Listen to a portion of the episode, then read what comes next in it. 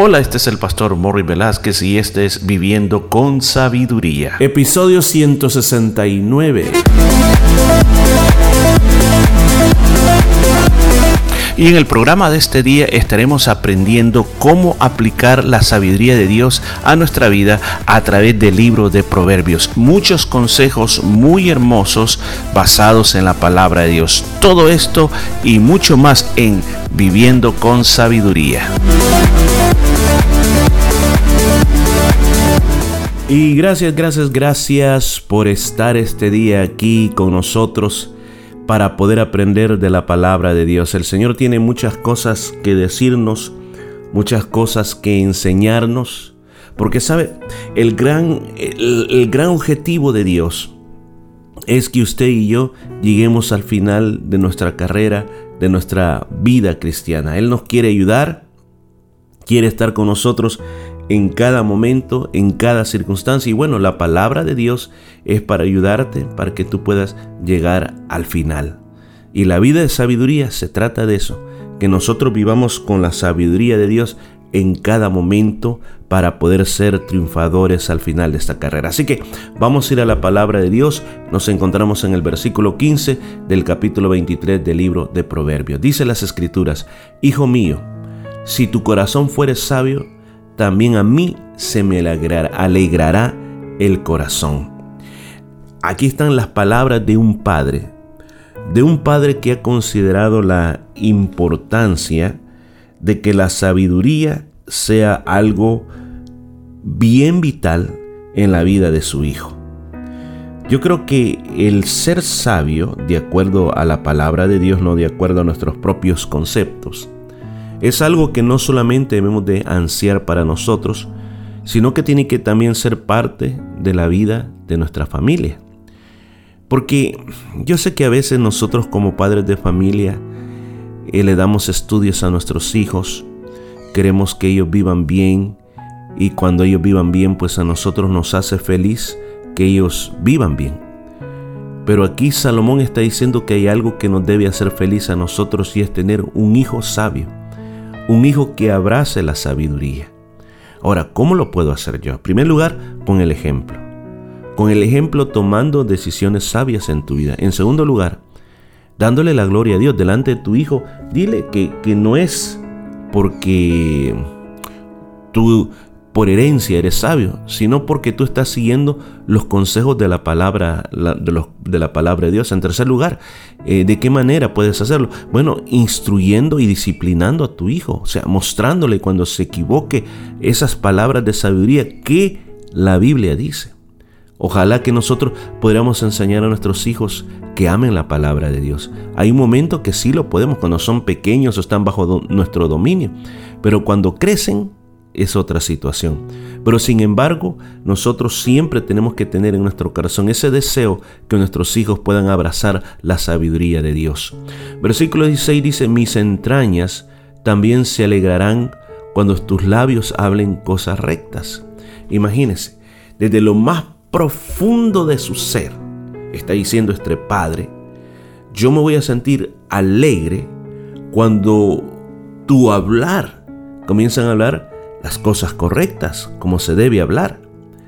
Yo creo que no solamente la sabiduría es algo que la aprendemos, sino que la tenemos que vivir y la tenemos que hablar. Se recuerda hace un tiempo atrás, en uno de los episodios hablamos de cómo la sabiduría es algo que uno tiene que poner los oídos, eh, posicionarse para escuchar, luego abrir el corazón para escuchar, o sea, que esa no solamente sea algo que se lo, sino que fue algo que me penetró a lo más profundo de mi corazón, y después tiene que ser algo que yo repito con mi boca. O sea, la memorizo y la repito con mi boca. O sea, se vuelve parte de mi vida. Entonces, igual, en la fe también es lo mismo. En la fe, tú crees a las promesas de Dios, pero también habla de las promesas de Dios. O sea, eso es bien importante, creer y hablar de las palabras de Dios.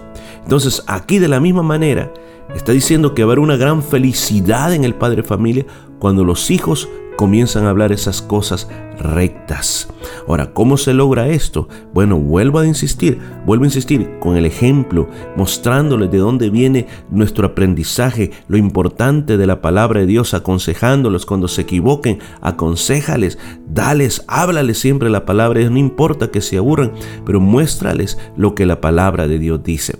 Versículo 17 dice, no tenga tu corazón envidia de los pecadores, antes persevera en el temor de Jehová en todo el tiempo. Una de las cosas que David en una ocasión también él escribió un salmo referente a esto, como uno muchas veces puede ver cómo los pecadores van prosperando o cómo eh, a pesar de lo que hacen no les viene ningún castigo. Entonces David dice que él hasta sintió que eso lo hizo casi tropezar. Pero cuando entró a la casa de Dios, Dios le mostró algo, una convicción eh, muy clara, que el pecador va a pasar. El pecador simplemente le va a dar el día en que va a ser eh, llevado al juicio y ya no existirá más. Pero dice, pero los justos permanecerán para siempre. Entonces aquí dice, no importa, no envidies nada de los pecadores. No envidies nada de las cosas que ellos están haciendo. Olvídate de ellos, no pongas tu mirada en ellos. La palabra de Dios en el libro de Hebreos capítulo 12 dice que pongamos los ojos en Jesús. O sea, si alguien quien tenemos que imitar es al Señor Jesucristo. ¿Para qué? Para que el ejemplo, lo que Él hizo, nos pueda ayudar a nosotros a poder continuar adelante en nuestra carrera de la fe. Dice, antes persevera en el temor de Jehová. Escuchó, perseverar. Perseverar eh, es un camino que yo voy llevando paso a paso, pero que no me quedo detenido, sino que todos los días voy en avance, no permito retroceder. Perseverar no hay espacio para retroceder, sino que solo hay espacio para avanzar. Entonces dice, ¿en qué tengo que perseverar? En el temor de Jehová, en el respeto a Dios. Recuerde que la base más importante de la sabiduría es el temor a Jehová. Ese es el principio de la sabiduría. Entonces, cuando yo hago eso, yo comienzo a avanzar y aún más dice que ese temor a Jehová no solamente los domingos, sino que es en todo el tiempo que tiene que haber en mi vida ese temor hacia Dios. Ojalá nosotros viviéramos así. No vivir todo el tiempo, uy, Dios me va a castigar. Me, no sé si le voy a fallar este día. No, es que nosotros tenemos que vivir lo que Dios nos ha dado dentro de nuestro corazón como que todo lo que nosotros hacemos es para agradar a Dios. O sea, no tiene que tener como una lista negra delante de ti de qué es lo que no tienes que hacer. Por el contrario, Tú tienes que tener dentro de ti actuar de una manera normal. Si tú te equivocas, el Espíritu Santo te va a corregir. Pero cuando tú vives de una manera normal y que tú sabes que el temor a Dios es importante, tu vida va a comenzar a operar de esa manera y vas a tener alarmas que se van a disparar cuando tú le estés fallando a Dios. Ahora, ¿qué va a pasar? Inmediatamente, si hay algo así, tú tienes que pedirle perdón al Señor y el Señor te va a levantar, el Señor te va a restaurar y el Señor te va a dar nueva vida. O sea que es tan importante esa. Dice versículo 18, porque ciertamente hay fin y tu esperanza no será cortado. Entonces, tú miras claramente, claramente, de que hay un momento en la vida cuando todo tiene que terminar. Hay un momento en la vida cuando llegará, todo cesará. Pero la esperanza, dice, no será cortada. Ahora, en la Biblia la palabra esperanza tiene dos raíces principales o dos palabras eh, que se ocupan cuando hablan de esperanza. La primera de ellas es simplemente como parecido como cuando alguien siembra una semilla y sabe que la semilla va, va a salir y tiene esa esperanza de esperar una cosecha. Ese es un tipo de esperanza. La otra esperanza es cuando tú estás agarrado a un lazo y tú sabes de que si se sueltas de ese lazo, te vas a caer.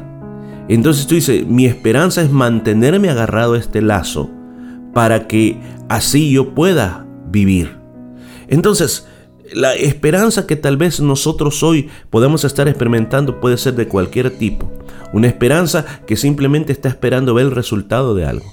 O otra esperanza que estás atravesando una situación tan difícil y que yo te digo este día, agárrate fuerte porque el Señor no te dejará caer y Él te sacará adelante y tu futuro, lo digo este día, y tu futuro será feliz. No midas tu futuro por lo que te está pasando hoy. ¿Escuchó? No determines que tu futuro será exactamente igual a la circunstancia que vives hoy. Tu futuro será diferente. Dios trae tiempos de paz, tiempos de visitación para tu vida, para que puedas continuar adelante. Versículo 19 dice, oye hijo mío, y sé sabio, endereza tu, tu corazón al camino.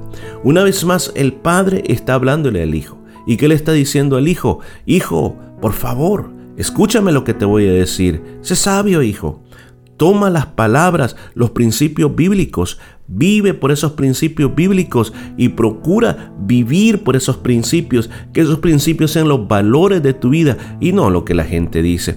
Porque fíjese que lo que ayer, hace 10, 20 años, 15 años atrás, 20 años atrás era malo, hoy es bueno. Y así el mundo va cambiando tanto. El mundo, los valores del mundo son bien cambiables, bien cambiables, así como los precios de las cosas, que hoy valen una cosa, mañana valen otra cosa. Pero los principios bíblicos, los principios espirituales, esos principios no cambian jamás, permanecen y están vivos para nosotros y por eso es importante aprendérselos y vivir por esos principios bíblicos, que al final, si todo el mundo quiere vivir como quiera vivir, pues que vivan como quieran vivir. Pero nosotros vivimos por los principios de Dios. Es algo que yo le recomiendo de que tome en cuenta. Por eso es tan importante leer la Biblia. Porque esta sociedad es tan cambiante y tan cambiante que nos presiona, nos pone una presión muy grande para que nosotros abracemos lo que ellos quieren que nosotros creamos, para que sigamos lo que ellos quieren que nosotros sigamos.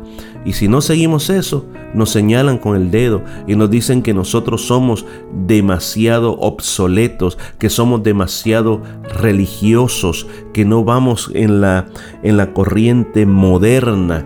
Yo le digo, todos estos cambios que están viniendo al mundo están sucediendo porque el hombre se ha alejado de Dios, ha querido hacer lo que le da la gana, ha ignorado a Dios. Pero nosotros, por eso tenemos la Biblia. La Biblia es nuestro baluarte fuerte Ahí están todos nuestros principios, ahí están todos nuestros valores. Recuerde, nosotros tenemos que buscar agradar a Dios por sobre todas las cosas. Allá el mundo con sus cosas que vea cómo sale. Pero usted y yo, nosotros vivimos para ser de agrado a Dios. Que Dios sea magnificado, que Dios sea glorificado con las cosas que yo voy a hacer porque yo creo en la palabra de Dios. Yo este día te quiero inspirar, te quiero inspirar a que Busquemos la vida de Dios, sigamos la sabiduría de Dios, tomemos los valores de Dios y que el mundo vea cómo quiere vivir. Pero nosotros, como dijo Josué, yo y mi casa serviremos a Jehová. Bueno, vamos a dejar hasta aquí y mañana continuamos con más de esta vida de sabiduría. Y esto fue todo por este día. Nos escuchamos el día de mañana.